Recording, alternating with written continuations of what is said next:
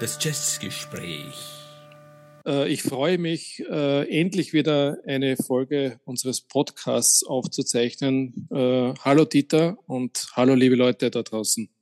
Hallo Stefan, hallo ihr Süßen und Nicht-Süßen in den ewigen Jagdgründen des Internets. Wir müssen uns vorab entschuldigen, dass wir jetzt so lange offline waren. Wir sind etwas in Verzug. Das ist zwei Umständen geschuldet. Erstens, ich bin umgezogen und du äh, bist deinem Kurschatten nachgegangen.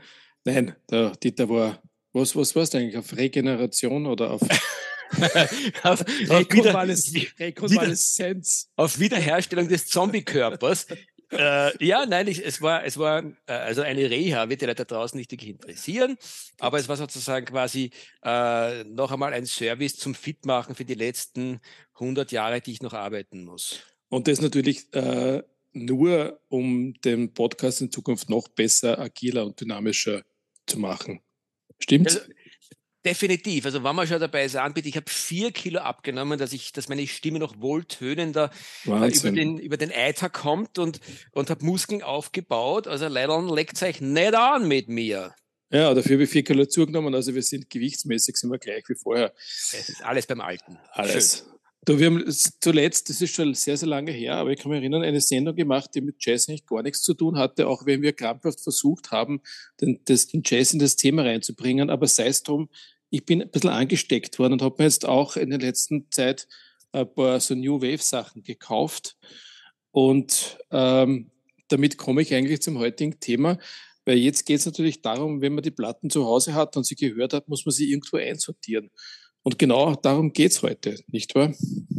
Ja, ja, das haben wir uns zumindest vorgenommen, wobei die Verzweiflung über dieses Thema steigt bei mir minütlich, äh, weil das ist äh, etwas, worüber man wahrscheinlich äh, fünf Jahre reden könnte und äh, noch immer nicht wirklich zu der endgültigen Lösung kommt. Aber ich bin schon gespannt, wie du diese Sache angehst. Ja, also vorab vielleicht zwei Feststellungen. Äh, wenn ich bei dir bin, ich finde nie was in deinem Plattenschrank, weil ich keine Ahnung habe, wie die geordnet sind.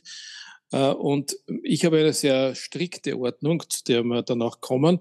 Meine Frau findet bei mir auch nichts. Ich glaube, äh, was meine Frau betrifft, müsste man die Sachen eventuell nach Farben sortieren. Oh je, Vorsicht, Vorsicht, ich könnte das hören. Äh, ich, muss, ich muss noch einen Kommentar abgeben dazu, dass du bei mir nichts findest. Die schlechte Nachricht ist, ich finde auch nichts bei mir. Also oh, oh, oh, oh. ist wahrscheinlich also, das System schlecht. Vielleicht sollte man dann was ändern am System. Ja. Aber ab, abgesehen davon, meine Frau hat auch in meinem Plattenschrank nichts zu suchen. Also insofern ist es okay, wenn sie nichts findet.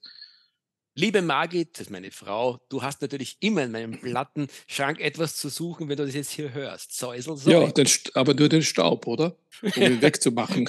mitnichten, mein lieber Freund, mitnichten. Gut. Noch nie so gelogen wie heute. Wahnsinn. Ja, also das Thema heute ist äh, Ordnung in unserem Plattenschrank oder wie sortiere ich meine Plattensammlung. Äh, wir haben über das Thema immer wieder gesprochen, genau dann, wenn, wenn der eine vor dem Plattenschrank des anderen steht und sich fragt, wo findet er da jetzt etwas? Ich habe ja auch einen, einen Freund, der hat äh, seine Platten im ganzen Haus verteilt. Ja, der hat, noch, der hat auch Stereoanlagen im ganzen Haus, das muss man dazu sagen, und in Wien noch in der Wohnung auch. Äh, seine Ordnung ist genau ganz einfach. Es gibt überhaupt keine. Und wie findet er dann irgendwelche Platten? Ich glaube, er sucht nicht speziell. Er nimmt einfach irgendeine. Ja, nee, das, ist, das ist natürlich auch ein pragmatischer Zugang zu den Dingen. Wenn man keine Ordnung hat, dann lebt man einfach ohne Ordnung im Chaos. Ja. Gute Idee. Du, ich, ich möchte, möchte vielleicht sozusagen, was ich für uns noch einmal so richtig bewusst machen und für unsere lieben Hörerinnen und Hörer da draußen.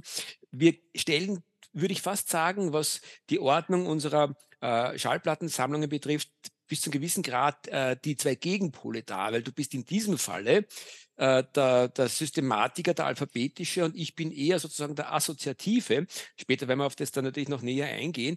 Was interessant ist, weil, weil beide äh, Zugänge in Wirklichkeit ihre Stärken und Schwächen haben. Äh, ja, das ist richtig.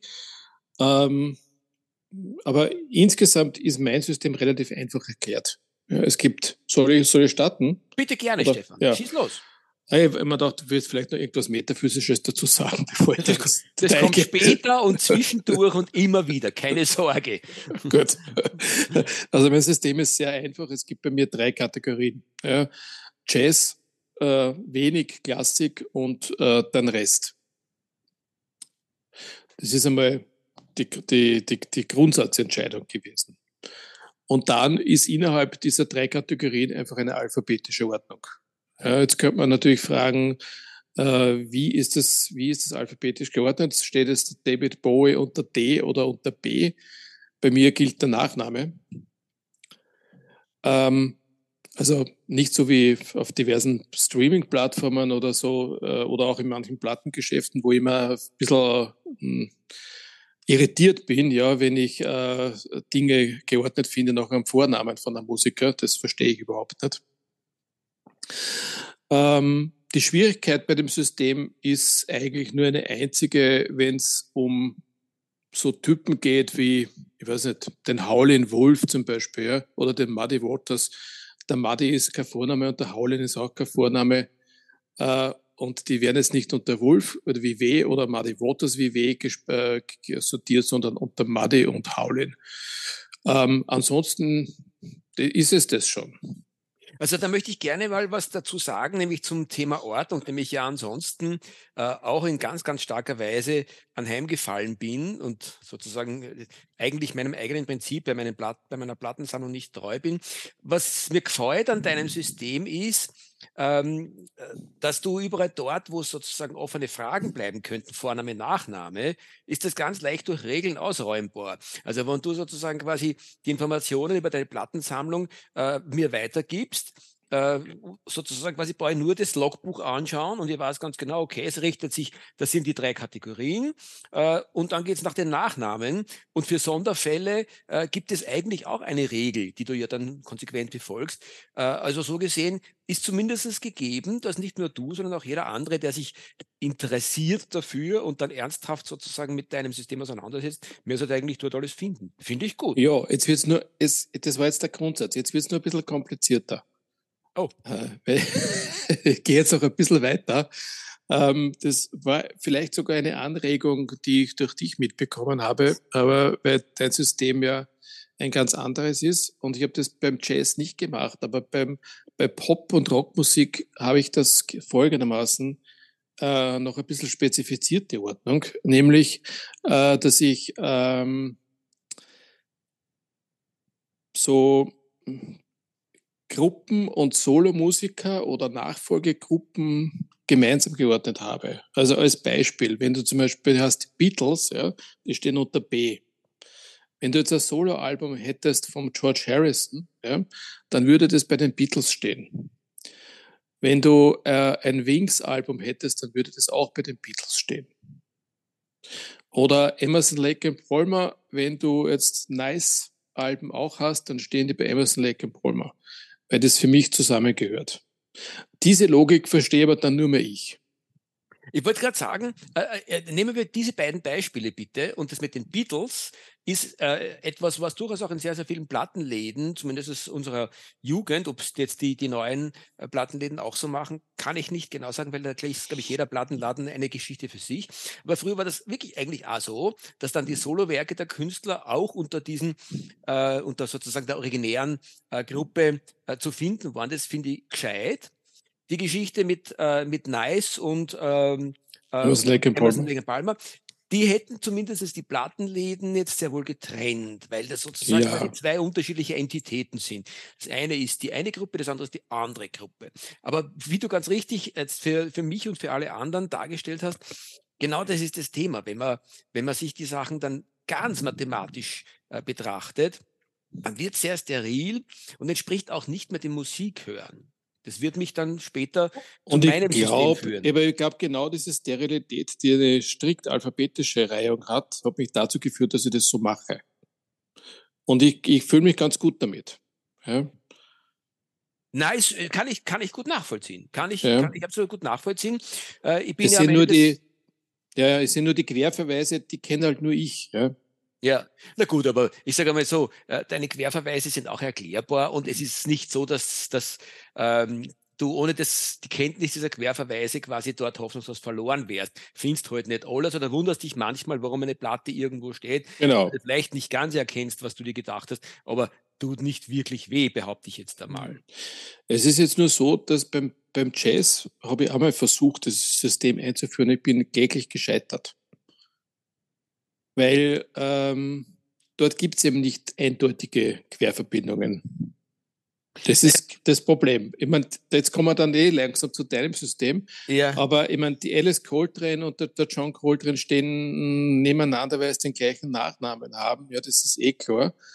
Aber wenn ich jetzt ähm, also als Beispiel den Don Cherry nehme, ja, und dann nimmst du deine die Codona-Sachen, ja. Du hast es jetzt zum Don Cherry, zum, zum Vasconcelos oder zum Colin Walcott? Oder du hast es einfach unter C. Ja? Und da mhm. fangen dann die Probleme an und äh, da konnte ich dann nicht mehr weiter. Deswegen habe ich mir dann dort beim Jazz gedacht, na, mach's alphabetisch, so wie bisher. Ja, ja, ist auch was mich, was mich ja. zum Teil aber auch stört, muss ich sagen. Ja, mhm. ja kein, System, kein System ist, ist so, dass es perfekt ist, muss man, muss man wirklich erkennen, ja.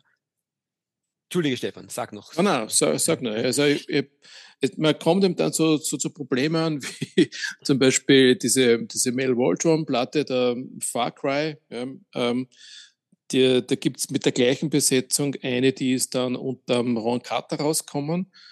Äh, ja, soll man die jetzt zum Ron Carter stellen oder, oder zum, zum Mel Waldron dazu, um die gleiche Band nochmal zu haben? Das sind so Dinge, die sind ungelöst. Ja, man macht es halt dann irgendwie. Ähm, aber genau dieses System, also wo ich es beim Pop eben durchgeführt habe, das hat mich schon inspiriert von dir, weil du ja eine ganz andere Sichtweise auf deine Plattensammlung hast und die wollen wir jetzt hören.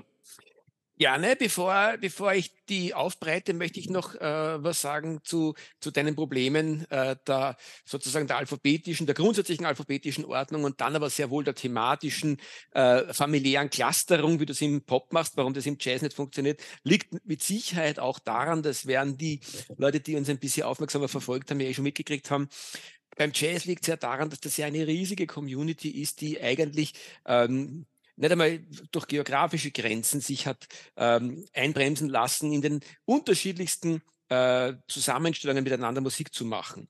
Äh, also so, so richtige Gruppenbildungen, wie es im Pop äh, und im, äh, in der Popular Musik insgesamt gibt, äh, sind im Jazz nicht unbedingt äh, gegeben gewesen. Natürlich gab es Gruppen, aber die haben sich gebildet und, und, und gleichzeitig, während es diese Gruppen gab, haben die einzelnen Musiker Solowerke gemacht oder, oder mit anderen zusammengespielt. Also dieses, der Jazz ist in allen Dingen freier gewesen, nicht nur bei der Art, wie seine Musik interpretiert wird, sondern auch, äh, wenn es um das Business geht. Auch da mussten die, die eigentlich die, äh, die Platten äh, äh, produzierenden Werke also äh, mussten akzeptieren, dass ein Musiker, wenn er von einem anderen angefragt wird, muss er sozusagen dorthin verliehen werden. Das hat auch funktioniert, anders als im Popgeschäft. Da ist es wirklich so gewesen, wenn die miteinander dann arbeiten mussten, dann hat es gröbere Schwierigkeiten gegeben. Na gut, ähm, mein System, äh, ich mache es einmal, ich versuche äh, dich, äh, Schrägstrich euch, ranzuführen. Ähm, ich habe das, was du nur in drei Kategorien hast, ganz konsequent durchgezogen. Ich habe meine äh, meine Platten nach Musikrichtungen geordnet und zwar nach, nach folgendem System. Es beginnt mit der Klassik, das sind anderthalb bis zwei Meter. Äh, dann kommt Cabaret Wiener Lied, äh, einen halben Meter. Das geht über in Austropop und Neue Welle aus Deutschland und Österreich, 0,7 Meter, so über den Daumen gepeilt. Das geht über in den Rock, Hard Rock und Progressive Rock. Das ist schätzungsweise ein tiefer Meter. Der wiederum geht über in Funk und Soul, nochmal ein Meter. Dann kommt der Jazzrock, auch wieder mit einem stolzen Meter. Dann kommt das riesige weite Feld des Jazz mit vier bis fünf Meter. Äh, dem schließt an das, was ich am ersten äh, bezeichnet würde, New Jazz und Austrian Jazz, ab 2000 ungefähr sozusagen, alles, was danach entstanden ist, ist wieder ein Meter. Dann kommt ein Bruch, äh, da kommt nämlich ein halber Meter Death Metal.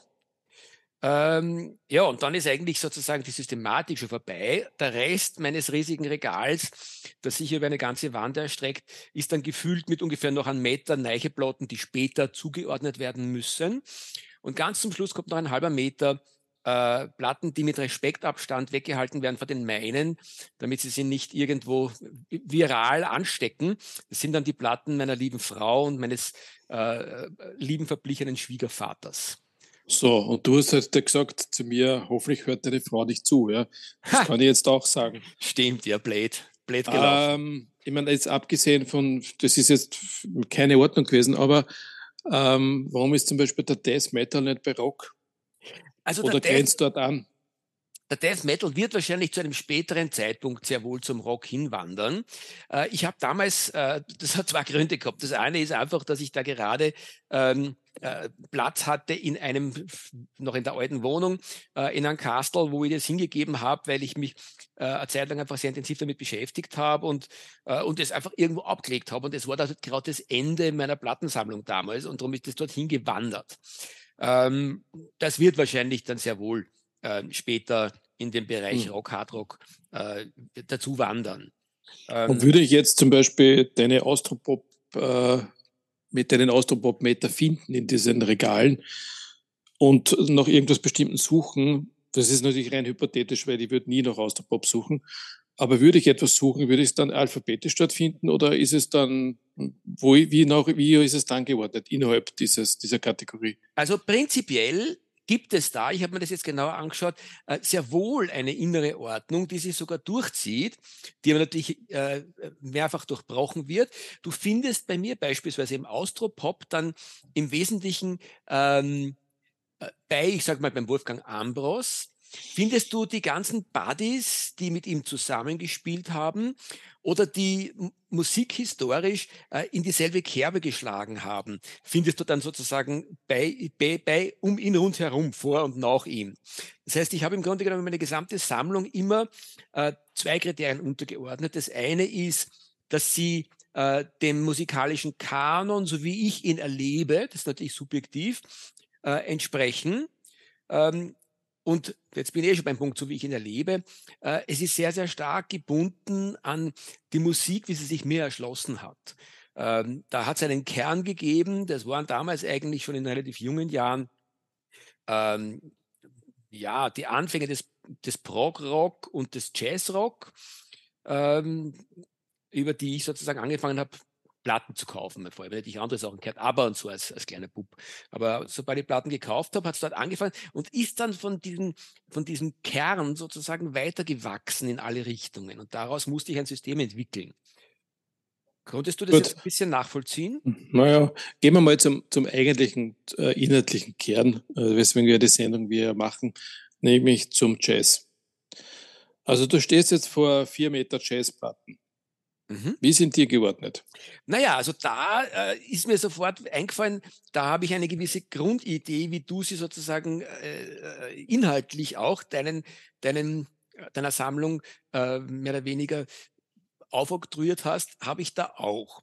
Bei mir dreht sich im Jazz alles um den äh, geliebten äh, Miles und um, um den geliebten John Coltrane.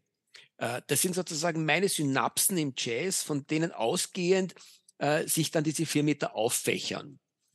Ähm, die Ordnung ist äh, leider Gottes weder alphabetisch noch historisch, sondern auch ein bisschen assoziativ, aber im weitesten Sinne kann man sehr wohl sagen, dass ähm, die Gefolgsleute von Miles Davis äh, und die Gefolgsleute von John Coltrane jetzt sozusagen ihre Bandmembers, genauso wie die, die von ihrer Musik sehr, sehr stark inspiriert waren, die gruppieren sich dann sozusagen um diese zwei Pole.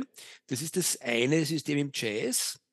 Ähm, und das andere ist, dass ich sehr wohl eigentlich ähm, beginne mit dem, was für mich der klassische Jazz war, nämlich ähm, eigentlich der, der Bebop und der, eigentlich noch mehr der Hardbop, wo ich auch sehr, sehr viel habe.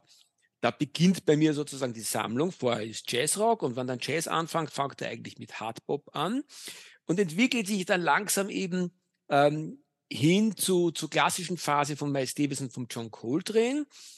Und danach kommt dann eigentlich, ähm, äh, ich sage mal, äh, diese klassische kammermusikalische, äh, das New Thing-Ding und die echte Avantgarde, Free Jazz und eben Avantgarde Jazz. Also das wäre so die, die eigentlich die, ähm, die von links nach rechts betrachtete Folge meiner 4 Meter Jazz. Mhm. Aber wie stellen wir das jetzt vor? Ich meine, da die, stehen jetzt die 60er Jahre Platten vom Herbie Hancock bei Jazz und die 70er Jahre beim Jazzrock? Nein, eben nicht. Das ist, insofern ist, ist, mein, ist mein System imperfekt, weil natürlich beim Herbie Hancock alles, was von ihm ist, dann zusammensteht. Und da gibt es dann natürlich Brüche. Und der Herbie Hancock ist ein sehr gutes Beispiel.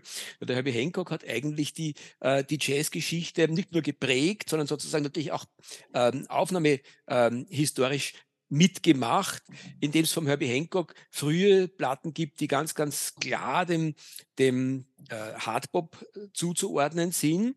Ähm, äh, bis hin dann zu wirklich sehr, sehr komplexen, fast avantgardistischen ähm, Fusion-Werken. Äh, und dann natürlich sein Spätwerk, das, das äh, ja eigentlich letztendlich auch wieder im weitesten Sinne dem Hardbop ähm, verwandt war. Aber zumindest gibt es dann sozusagen quasi in der, in der Herbie Hancock Section, äh, die sicher auch, ich sage mal 20 Zentimeter sind das locker, äh, da ist dann sozusagen quasi natürlich ein, ein buntes historisches Durcheinander von, von sagen wir mal, 50er, 60er Jahre Jazz und, und, und 70er, 70er, 80er Jahre ähm, äh, Jazzrock bis hin eigentlich sogar zum Disco, weil der Herbie Hancock hat sich ja auch dem, dem Disco oder zumindest dem Hip-Hop äh, geöffnet in seiner Gut, aber das, das, das, trifft ja viele Musiker zu. Wenn ich also Miles Davis denke, der fängt auch beim Cool Jazz, ja, geht dann über, über Hardpop zum modalen Jazz, dann geht er zur Fusion. Äh, der müsste ja dann eigentlich überall stehen. Aber er steht eigentlich nur auf einem Platz. Er steht auf einem Platz und das ist dann überhaupt, ist wahrscheinlich eh, der Miles, Miles Davis wird sicher bald ein Meter sein. Ähm, und der aber, das habe ich glaube ich noch nicht gesagt, ähm, das geht dann schon historisch. Ja, ja, also, also bei, mir sind, bei mir ist das ja, innerhalb also der, der Band oder des Musikers dann auch chronologisch geordnet. Also es gibt da hier keine alphabetische Ordnung, das wäre bescheuert. Ne? Das wär, das wär also es, ist, ja. es ist chronologisch geordnet, dann klarerweise. Ja. Mhm. Mhm. Ich meine, vielleicht auch noch ein Punkt, warum ich das überhaupt so gemacht habe, weil ich ähm, beim Musikhören äh, sozusagen quasi, wenn ich dann mich wirklich hinsetze, um in Ruhe zu hören, dann möchte ich nicht quasi äh, alphabetisch, chronologisch meine ganzen, äh, wie viele Meter haben wir? Zehn Meter sind es wahrscheinlich jetzt locker, äh, dann absuchen müssen, sondern dann möchte ich mich irgendwo thematisch in einen Kosmos einlassen. Also wenn ich eine gewisse Musikrichtung höre, dann neige ich dazu, ähnliche ähm, äh, ähnliche Platten, die eine ähnliche Stimmung haben, transportieren zu hören. Und da komme ich dann mit meiner Ordnung sehr gut zurecht, weil ähm, da weiß ich dann ganz genau, das, was, was, was von, der, von der Stimmung her äh, thematisch gut zum hm, sagen wir mal zum Miles Davis passt, wird sich auch in seinem Umfeld in meiner Plattensammlung finden. Ja, also summa summarum muss man ja sagen, die, die Ordnung der eigenen Plattensammlung dient äh, ausschließlich äh, dem eigenen Ich und nicht jemand anderem, der da kommt und was sucht. Insofern ähm, hat die Ordnung nicht den Anspruch, dass sich jemand anderer zurechtfindet darin. Stimme ich dir vollkommen äh, bei. Äh, aber äh, genau, genau dieser Idee folgend wäre es natürlich schon wünschenswert, dass der äh, Eigner der Plattensammlung sich zurechtfindet. Und wie wir jetzt gerade expliziert haben, ist das nicht hundertprozentig der Fall. Ja, aber, also ich, ich traue mir zu behaupten, dass ich so ziemlich alles finde, relativ schnell. Na, außer es ist im anderen Haushalt, nämlich im Burgenland. Das geht dann natürlich nicht. Also meine Plattensammlung ist leider geteilt, aus Platzgründen. Ungefähr die Hälfte ist mittlerweile im Burgenland.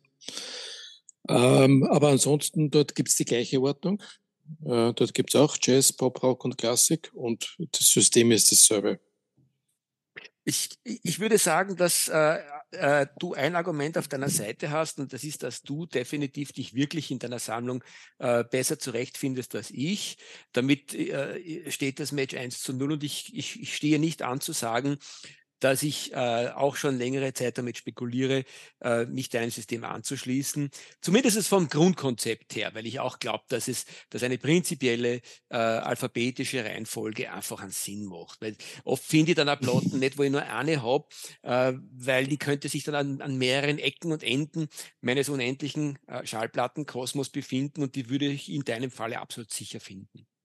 Es ist, also es würde ja wahrscheinlich auch extrem Spaß machen, die Plattensammlung neu zu sortieren, weil da, da kommst du ja, da hast du dann Platten in der Hand, die du fünf Jahre nicht mehr in der Hand gehabt hast und denkst, oh, das lege ich mir jetzt auf und höre mir das wieder mal an. Also das ist das Spannende daran. Äh, du musst die, nur wenn du das machst, musst du die irgendwann überwinden, ja. Ich sage es tatsächlich so, überwinden und abfinden damit, dass jetzt dann zum Beispiel der Wolfgang Ambrus steht neben, keine Ahnung, Sag mal irgendwas anderes mit A, was du hast. Allman Brothers. Zum Beispiel, ja. Und da, da wird es dann komisch irgendwie. Also für mich war das immer ein bisschen komisch, ja. Das ist genau der Punkt, warum ich bis jetzt zurückgeschreckt bin davor. Weil wenn ich in meiner Plattensammlung bin, dann passiert es mir zwar mitunter, dass ich ähm, äh, Dinge nicht sofort finde, aber es passieren zwei andere schöne Dinge. Das eine ist, du hast es jetzt eh schon implizit, glaube ich, gesagt, die Überraschung, oh, das ist das Hobby A, das hätte ich gar nicht mehr wirklich gewusst, vor allem nicht, dass ich es dort finde, äh, in dieser Verdichtung sozusagen. Und das Zweite ist genau das, dass, dass, äh, dass wenn ich die Sachen durchgehe, spüre ich einen organischen Fluss. Ich gehe da durch diese Reihen durch und es ergibt sich eine Logik. So ist bei mir zum Beispiel eben der Schuli-Tanzer beim Wolfgang Ambros sehr in der Nähe, weil die miteinander nicht nur in späten Phasen gespielt haben, das hat mir dann eh nicht mehr gefallen, sondern schon früher eine große Verwandtschaft des Geistes hatten und die, die atmet dann halt auch meine Plattensammlung und das fühlt sich gut an. Was du machen könntest, ist, ähm, das schon in Kategorien zu belassen, aber in weniger als jetzt als bisher. Ja, also du kannst also die, die Austropop und, und Neue Deutsche Welle zum Beispiel und von mir aus auch die Wiener Lieder in eine Kategorie zusammenfassen. Du kannst Rock, Pop, Death Metal und was auch immer da ist also in der zweite und Jazz nicht weiter trennen in Jazz und Jazzrock. Ich glaube, das macht das, also das hat sich für mich die Logik nicht erschlossen, gerade bei diesen beiden Kategorien. Und innerhalb der Kategorie dann diese alphabetische Ordnung machen. Also das geht, weil da ist dann der Herr Tanzer auch nicht sehr weit von Herrn Ambros entfernt, wenn das unter, unter Austerprop steht. Ähm, der Wilfried vielleicht ist dann weiter weg, aber den hast du wahrscheinlich eh nicht. Ja, ich glaube, ich habe sogar Applauden vom Wilfried. Na, du, du, äh, du, hast, eigentlich hast du genau mit diesen äh, aufgezeigten Parametern äh, die Vorgabe, die bis jetzt eher so ein bisschen äh, vage in meinem Kopf herumgeschwebt ist, auf den Punkt gebracht. Ich glaube, dass ich genau das, was du jetzt beschrieben hast, äh, dann umsetzen werde. Das ergibt nämlich einen Sinn. Das sind ein bisschen mehr Kategorien, als du jetzt hast. Äh, aber innerhalb dieser Kategorien eine, eine strenge alphabetische Ordnung, wo dann auch, wie du selber äh, ähm, mit ein wenig Schmerz festgestellt hast, dann sozusagen diese totalen absurden Brüche, weil alphabetisch ist ja manchmal echt Dinge ja, zusammenführt. Ja, das passiert dann eh nicht mehr, weil du hast ja innerhalb eines Genres miteinander genau. sozusagen. Ja, ja. Man, sollte, man sollte die Kategorien nicht zu weit spannen, weil wenn man dann vier Platten in einer Kategorie hat, macht das überhaupt keinen Sinn. Ja. Mhm. Ähm, deswegen habe ich auch wenige Kategorien gemacht. Ja. Ich habe also irgendwie irgendwann mal spekuliert damit Soul oder Funk oder so Sachen zu trennen, aber das habe ich nicht gemacht. Ja. Äh, das gibt keinen Sinn. Ähm, geh weg mit dieser Platte. Geh weg damit. Wo ist die her? Naja, Neu? ja. Neu oder Discogs? Neu gekauft. Ich möchte, wenn wir mit diesem Thema abschließen, noch. Costa Quanta? Oh Gott, Costa Quanta. Wir reden über die, ihr Lieben da draußen, über die Brain Salad Surgery von Amazon. Mit Clubcover. Mit Clubcover, genau. Äh, und Costa Quanta. Irgendwas zwischen 20 und 30 Euro. Ah, okay, ich kaufe mir die sofort auch, weil das kann ich, das, das, das Schön, geht nicht, dass du die Schön. hast und ich nicht. Ich habe sie nur auf CD. Das ist ja die einzige, die ich auf CD habe, außer ein paar Live-Aufnahmen. Na, aber was ich, um das Thema jetzt noch fortzuführen, kennst du denn Menschen, die eine komplett andere Ordnung haben als wir? Also ich würde mal behaupten, ganz frech und, äh, und, und selbstbewusst, dass sich äh, im Wesentlichen überall dort, wo ein, ein inhaltlicher Sinn oder sozusagen quasi das, das, äh, das Primat der Ordnung in einer Plattensammlung überhaupt zu finden ist, wird sich genau um die beiden Pole, die wir jetzt beschrieben haben, nämlich deine Art zu ordnen und meine Art zu ordnen, ansiedeln. Und ich kann mir sehr gut vorstellen, dass es ähm, unter den wirklichen Sammlern, ich meine, ich rede jetzt nicht von jemandem, der einen halben Meter Platten hat, da brauchst du keine Ordnung, das haust irgendwie eine und schaust sie alle durch auf einmal, wenn du sozusagen was finden möchtest. Äh, oder machst es alphabetisch, weil es dann auch schon wurscht ist und der Unterschied wird vielleicht gar nicht mehr erkennbar sein. Äh, aber alle, die wirklich wie wir äh, über, über eine, eine sozusagen gesammelte Sammlung ähm, verfügen. Ich rede jetzt nicht von Archiven, weil die machen es wahrscheinlich wirklich alphabetisch, wobei ich auch da glaube, dass die sicher nicht alphabetisch ähm, die Klassik und zum, den Jazz zusammenschmeißen, sondern die werden sicher auch kategorisieren. Also im Grunde wird es immer eine gewisse Kategorisierung sein, wo ähm, sich am Ende des Tages sehr wohl eine, die Frage stellt, gehen wir nach alphabetischer Ordnung oder nach anderen Kriterien, wie zum Beispiel wie ich ganz persönlich oder andere, die das musikhistorisch dann vielleicht machen würden. Wissen du es nicht? Ich kenne aus uns zwei mm. narrischen in unserem Bekanntenkreis niemanden, der in diesem Ausmaß mm, Platten akkumuliert. Ja, ich, ich, glaube auch, dass das, dass das die zwei Pole sind, um die es sich dreht. Ähm, interessant wäre es ja mal tatsächlich eine, eine Sammlung zu sortieren nach zum Beispiel der, ähm, der Plattenfirma. Also wenn man jetzt so überlegt, dass so alle Impulse-Sachen so nebeneinander stehen, schaut sicher cool aus. Bin ich voll bei dir und das zum Beispiel ist wirklich die dritte Alternative, von der ich mir gut vorstellen kann, dass es vielleicht sogar die, die, die archivarisch agierenden Entitäten, sage ich einmal, also sowohl äh, Sammler, die unseren Rahmen sprengen, als auch dann wirklich äh, Archive oder ich sage einmal ähm, Plattengeschäfte, die, die sich das äh, ja, na, die Plattengeschäfte machen es nach Zu den Plattengeschäften möchte ich da nur einen Satz sagen, ja. Aber, ja. aber das nach, nach Produktions, ja. äh, äh also nach, nach, äh, nach äh, Firmen zu machen, ist nicht ganz uninteressant, wie du richtig sagst. Ja. Oder mal versuchen, eine, eine, eine komplett chronologische Ordnung das muss ja lustig sein, ne? dass du siehst, ah, im Jahr 1969 ist das und das und das erschienen. Ja? Das wäre auch, auch super lustig. Ja? Auch sp absolut spannend und das wahrscheinlich sogar äh, an Sinn ergeben, weil das passt ja dann sehr wohl zusammen, weil es da ja Überschneidungsflächen gibt, auch in, über die Genres hinweg. Nämlich die, wie die Menschen damals gedacht haben, hat sich natürlich auch in ihrer Musik gespielt. Ja, wobei du, dann wieder, wobei du dann wieder die Schwierigkeit überwinden musst, äh, sortierst du das nach dem Erscheinungsjahr oder nach dem Aufnahmejahr? Das ist ja bei Rock und Pop meistens dasselbe, aber bei Jazz ist es oft extrem auseinanderlaufend. Absolut. Ja. Absolut richtig, ja. Du, vielleicht noch ein Nebensatz, der mir sofort jetzt spontan eingefallen ist zu dem Thema, das Ganze nach, nach Labels äh, zu machen. Äh, es gibt ja inzwischen, wie wir beide wissen und alle da draußen, die auch schon angefangen haben, Platten zu sammeln, es gibt ja Labels, die einfach so legendär sind, dass sie sich aufdrängen, und da wird dann, da werden dann unsere Systeme äh, fallgelassen zugunsten genau dieses Level-Ordnens. Ähm, und das ist zum Beispiel ECM. Du findest praktisch bei allen Plattenbörsen, bei den, wann da dann die Sachen angeboten werden von den Verkäufern, äh, hast du im Jazzbereich äh, ganz, ganz häufig äh, nicht, dass ECM, die, genau, Saba, MPS. Manchmal, ja. in, manchmal sogar Impulse. Also diese, diese Kategorien gibt es tatsächlich. Ja, ja. Also ja. ECM hat sich überhaupt wirklich quer. Über alle anderen muss, kann sein, muss nicht sein. Aber ECM ist wirklich bei fast jedem ähm, Jazz-Anbieter hat er das Ganze alphabetisch und dann hat er ein, hat er ein, ein Kistchen oder wie auch immer, 20 Zentimeter ECM.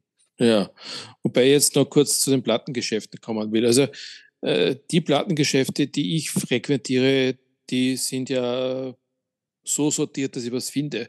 Aber es gibt ja so oft so so äh, Stellen oder so größere Kaufhäuser, wo sie Plattenabteilung haben. Ja. Da werde ich manchmal wahnsinnig, und ich schaue jetzt dort eh schon, lang, schon längst nicht mehr hin, vielleicht auch aus diesem Grund, weil ich nichts finde.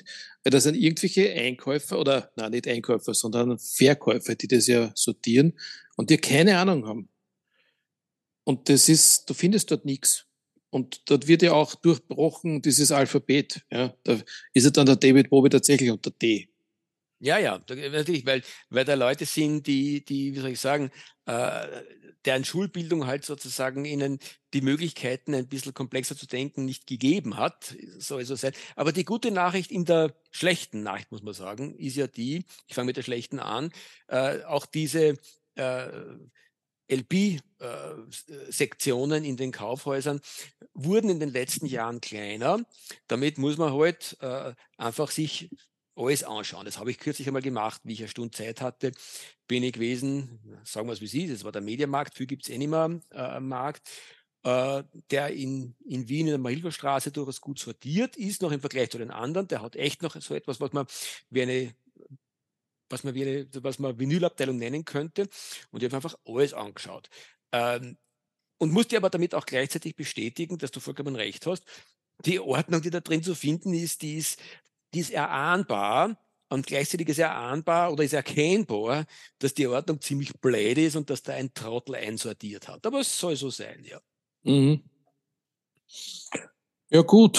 Ähm, ich würde jetzt einmal sagen, wir haben das einmal erschöpfend für uns behandelt. Ich würde mich freuen, wenn, wenn wir Feedback kriegen, gerade auf diese Folge, äh, und ihr uns schreibt, äh, welch, wie ihr eure Platten sortiert. Ihr könnt das machen auf äh, letscast.fm vor allem.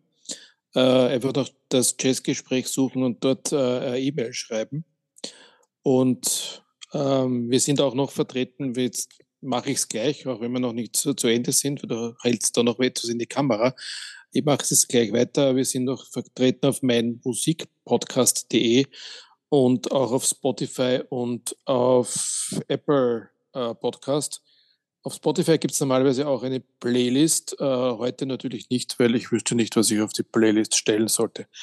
Du holst schon wieder was in die Kamera. Ja, ich wollte ich wollte abschließen. Danke, mhm. lieber Stefan, dass du uns da so gut äh, aus der Sendung auch rausgeführt hast. Und quasi sozusagen als kleines PS wollte ich mit dir eben noch diese Sache teilen. Du bist mir sofort, wie ich es eine gehalten habe in die Kamera, darauf angesprungen.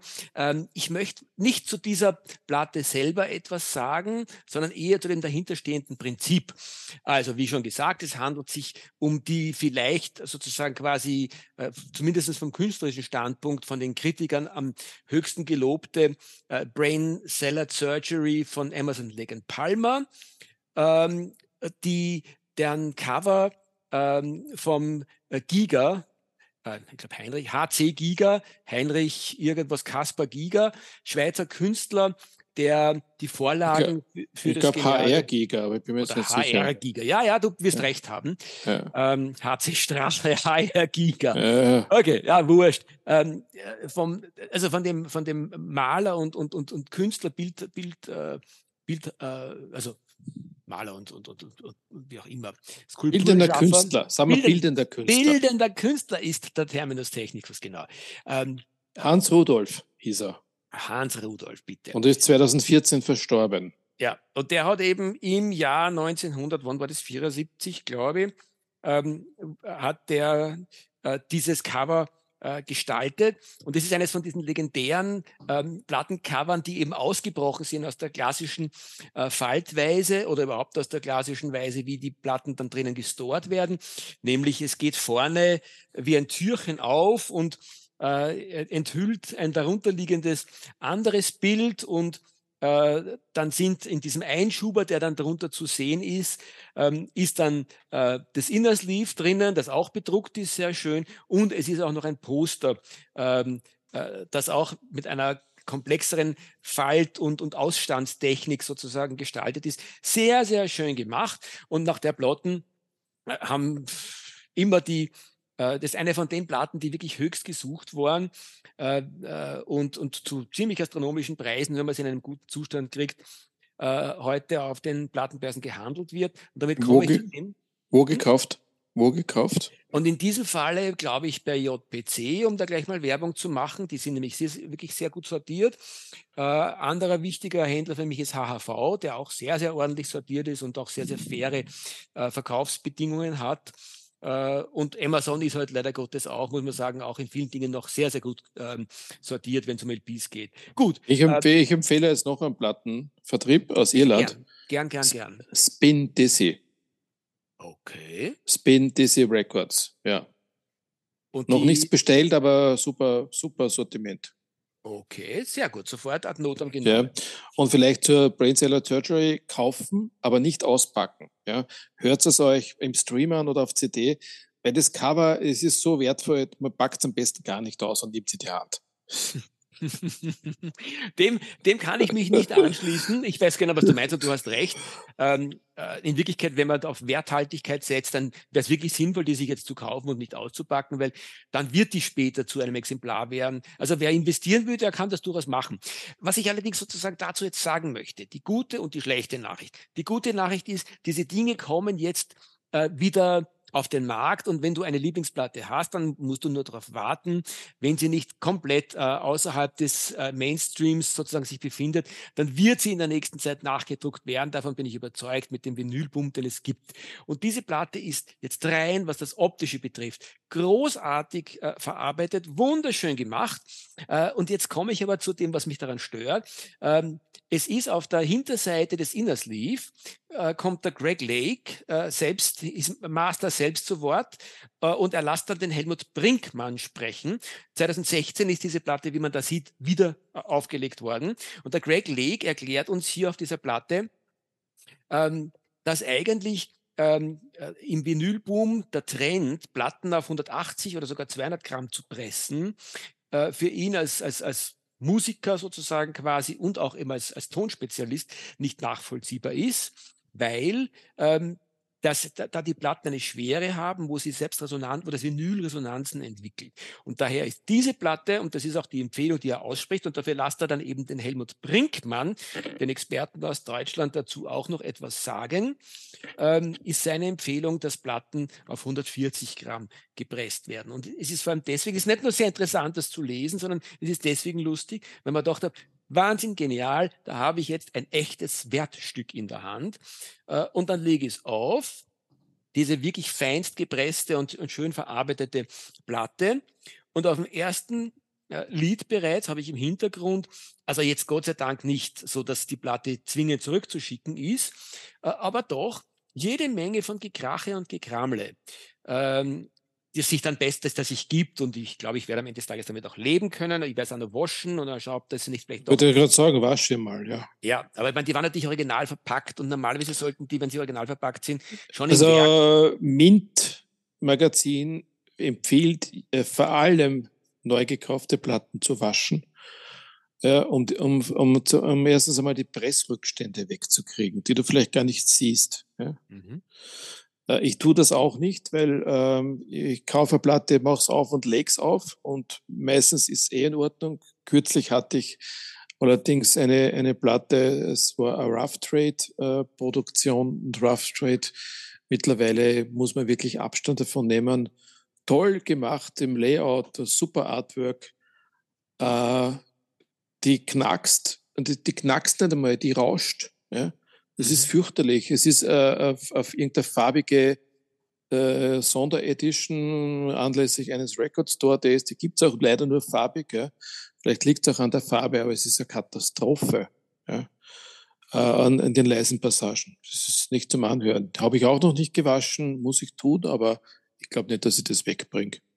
Du hast einen wichtigen Hinweis geliefert, vollkommen richtig. Es gibt einfach Preisrückstände, die kriegt man durch Waschen weg. Aber auch dann, wie du ganz richtig sagst, bleibt was über. Und das wäre jetzt erstens sozusagen mein Appell an die produzierenden Firmen, die es Gott sei Dank jetzt in größerer Zahl wieder gibt. Aber auch gleichzeitig sozusagen so ein, ein, ein Anstoß. Ähm, äh, erstens einmal sozusagen quasi passt bitte beim Pressen auf, insbesondere dann, wenn äh, die erste Charge draußen ist, weil offen, da habe ich das Gefühl, dann kommen sehr oft dann auch äh, für die zweite Charge kommen dann auch die, die, die Lehrlinge und Lehrlinginnen quasi, die dann da äh, ans Ruder dürfen und die nicht mehr genau wissen, auf was man achten muss, damit eine Platte sauber gepresst werden kann. Äh, und das Zweite ist, kümmert euch echt nicht immer nur bitte um das, äh, das Außen alles hui ist ja. Äh, und macht so wunderschöne Nachpressungen, die ihr wirklich im Original ähm, in der in der ersten Vorpressungsphase sozusagen quasi reproduziert, weil die, die Brain Cellular Surgery ist bestenfalls, keine Ahnung, für 10.000 Stück wahrscheinlich so entstanden und dann ist eh schon, haben sie eh schon wieder auf das klassische Cover äh, umgeschwenkt. Also bitte, wenn das schon macht, dann denkt immer auch daran, dass die Pressqualität nicht nur bei den ersten 1.000 Stück funktioniert, sondern für alle 10.000, die ihr da auf den Markt bringt. Meistens sind es eh nicht einmal 10.000 Stück, die da auf den Markt kommen. Das sind ja alles relativ kleine Auflagen. Ja, ja, na gutes Plädoyer. Ähm, so, ich glaube, jetzt sollten wir aber beenden, das, das heutige Gespräch. äh, ich lasse noch einen Tipp los, weil ich es gestern zufällig gerade gehört habe. Äh, und ich, ich kann es wirklich empfehlen. Äh, ich habe gestern die Animals quer gehört, nämlich meine, meine Pressung aus den 70er Jahren, äh, eine Sonderedition in Pink und äh, einen jetzt gerade erschienenen, äh, ähm, ja, wie soll ich sagen, ich glaube, es ist ein Remix. Also die Animals ist neu rausgekommen und wir wissen ja, dass Pink Floyd schon sehr auf die Qualität achtet, auf die Tonqualität. Ich habe sie im Stream quer gehört, ist zu empfehlen. Oh, also wer, wer immer noch Animals hören will und eine alte 70er-Platte zu Hause hat, der kann das getrost kaufen. Sag einmal, hast du eine Idee, warum jetzt äh, so ein Boom ausgebrochen ist, das Vinyl in den, in den schillerndsten Farben zu machen? Es ist mir schon klar, dass das Pink auf das, auf, die, auf das Schweindel abzielt. Aber ja, das Pink ist von den 70er Jahren. Das war meine erste färbige Platte überhaupt. Es ist aus den 70er Jahren noch. Ja, ja, ja. Also es. Ja. Ja, oder, aber es gibt jetzt, oder, oder, war es eine, oder war es eine 80er Sonderausgabe? Es ist lange her. Ja. Ich habe ich habe den letzten, also die ersten die ersten 40 Jahre meiner Plattensammlung sind kaum färbige Platten. Das ist einfach äh, eine komplette Rarität, wenn da mal eine färbige Platte dabei war. Es war auch damals eine Rarität. Und ja, aber jetzt, jetzt nimmt es überhand. Nimmt es überhand, ja, ja. Und ich ja. brauche es echt nicht. Nein, ich brauche es auch nicht, weil wir über das haben wir eh schon mal geredet und ich möchte es doch einmal sozusagen heute betonen. Ähm, aus irgendwelchen Gründen äh, ist es schwieriger, äh, farbige Pressungen sauber zu machen. Und vielleicht liegt es auch nur daran, dass dann bei der, äh, bei der, bei der äh, Endfertigung, da werden die Platten ja gewaschen und auch mhm. poliert, mhm. normalerweise mhm. vom, vom, vom Handwerker, der Handwerkerin, dass du auf den farbigen einfach die Völler nicht siehst und nicht einmal siehst, ob sie sauber gewaschen wurde. Nicht? Und so ja, es ist wieder behauptet äh, von den Spezialisten, dass das färbige äh, Vinyl äh, aus welchen Gründen auch immer schlechter klingt als das schwarze. Ähm, das Schwarze ist ja auch eingefärbt. Ja. Aber die, die Färbung des schwarzen Vinyls ist, glaube ich, irgendein, dürfte irgendein Kohlenstoff sein, mhm. Kohlenstoff sein. Und das begünstigt die Laufeigenschaft. Ja, das ist aber auch kein Wunder. Kohlenstoff ist ja ein, ein, ein, ein, ein absolut stabilisierendes. Äh, ja, ja. Und somit, und somit ist, ist alles, was färbig ist, nicht so gut. Es gibt zwar wieder mal Ausnahme bestätigen die Regel, also es gibt färbige Platten, die klingen genauso gut wie schwarze, aber, aber viele farbige klingen eben nicht besonders gut. Ja. Absolut. Und ich meine, da muss man nur in der Schule äh, in Chemie aufgepasst haben, oder sagen wir in Chemie und Physik, da ist ja dann eh beides drinnen. Äh, Farben sind was ganz Komplexes. Das ist nicht so, dass eine Grund, ein Grundmaterial äh, in jeder Farbe drinnen ist, sondern jede Farbe ist aufgrund eben ihrer, ihrer farblichen Eigenschaften aus den unterschiedlichsten chemischen ähm, äh, Molekülen zusammengesetzt und die sind natürlich von ihren Eigenschaften, von ihren physikalischen Eigenschaften nicht gleich. Und darum haben sie anderes Resonanzverhalten und anderes Verhalten am Plattenroller in Summe gesehen. Ja. Gut, äh, womit wir jetzt erfolgreich vom Thema abgewichen sind äh, und jetzt unsere Sendung für heute beschließen. Ich hoffe, dass wir schnell äh, mit der Ver Veröffentlichung sind, äh, weil wir eben jetzt eh schon vier Wochen im im Rückstand sind. Ja, ich nehme mal an, dass wir uns demnächst wieder mal einem Jazzmusiker oder einer Jazzband widmen werden, um unserem Namen wieder gerecht zu werden. Ich weiß noch nicht, wer es sein wird. Vielleicht hast du eine Idee, werden wir sehen. Ich, ich, werde, ich werde intensivst in mich gehen, weil äh, ich habe auch beschlossen, es ist gescheiter, wir widmen uns jetzt wieder ein bisschen mehr dem Jazz, als wir, wir nennen dieses Gespräch um in das Jazzgespräch, das keines ist. ja, genau. Also, gut. macht es gut, bis zum nächsten Mal und ja, keep swinging. Ja, ihr Baba, lieber Stefan, Baba, ihr da draußen, ihr swingenden Keeper.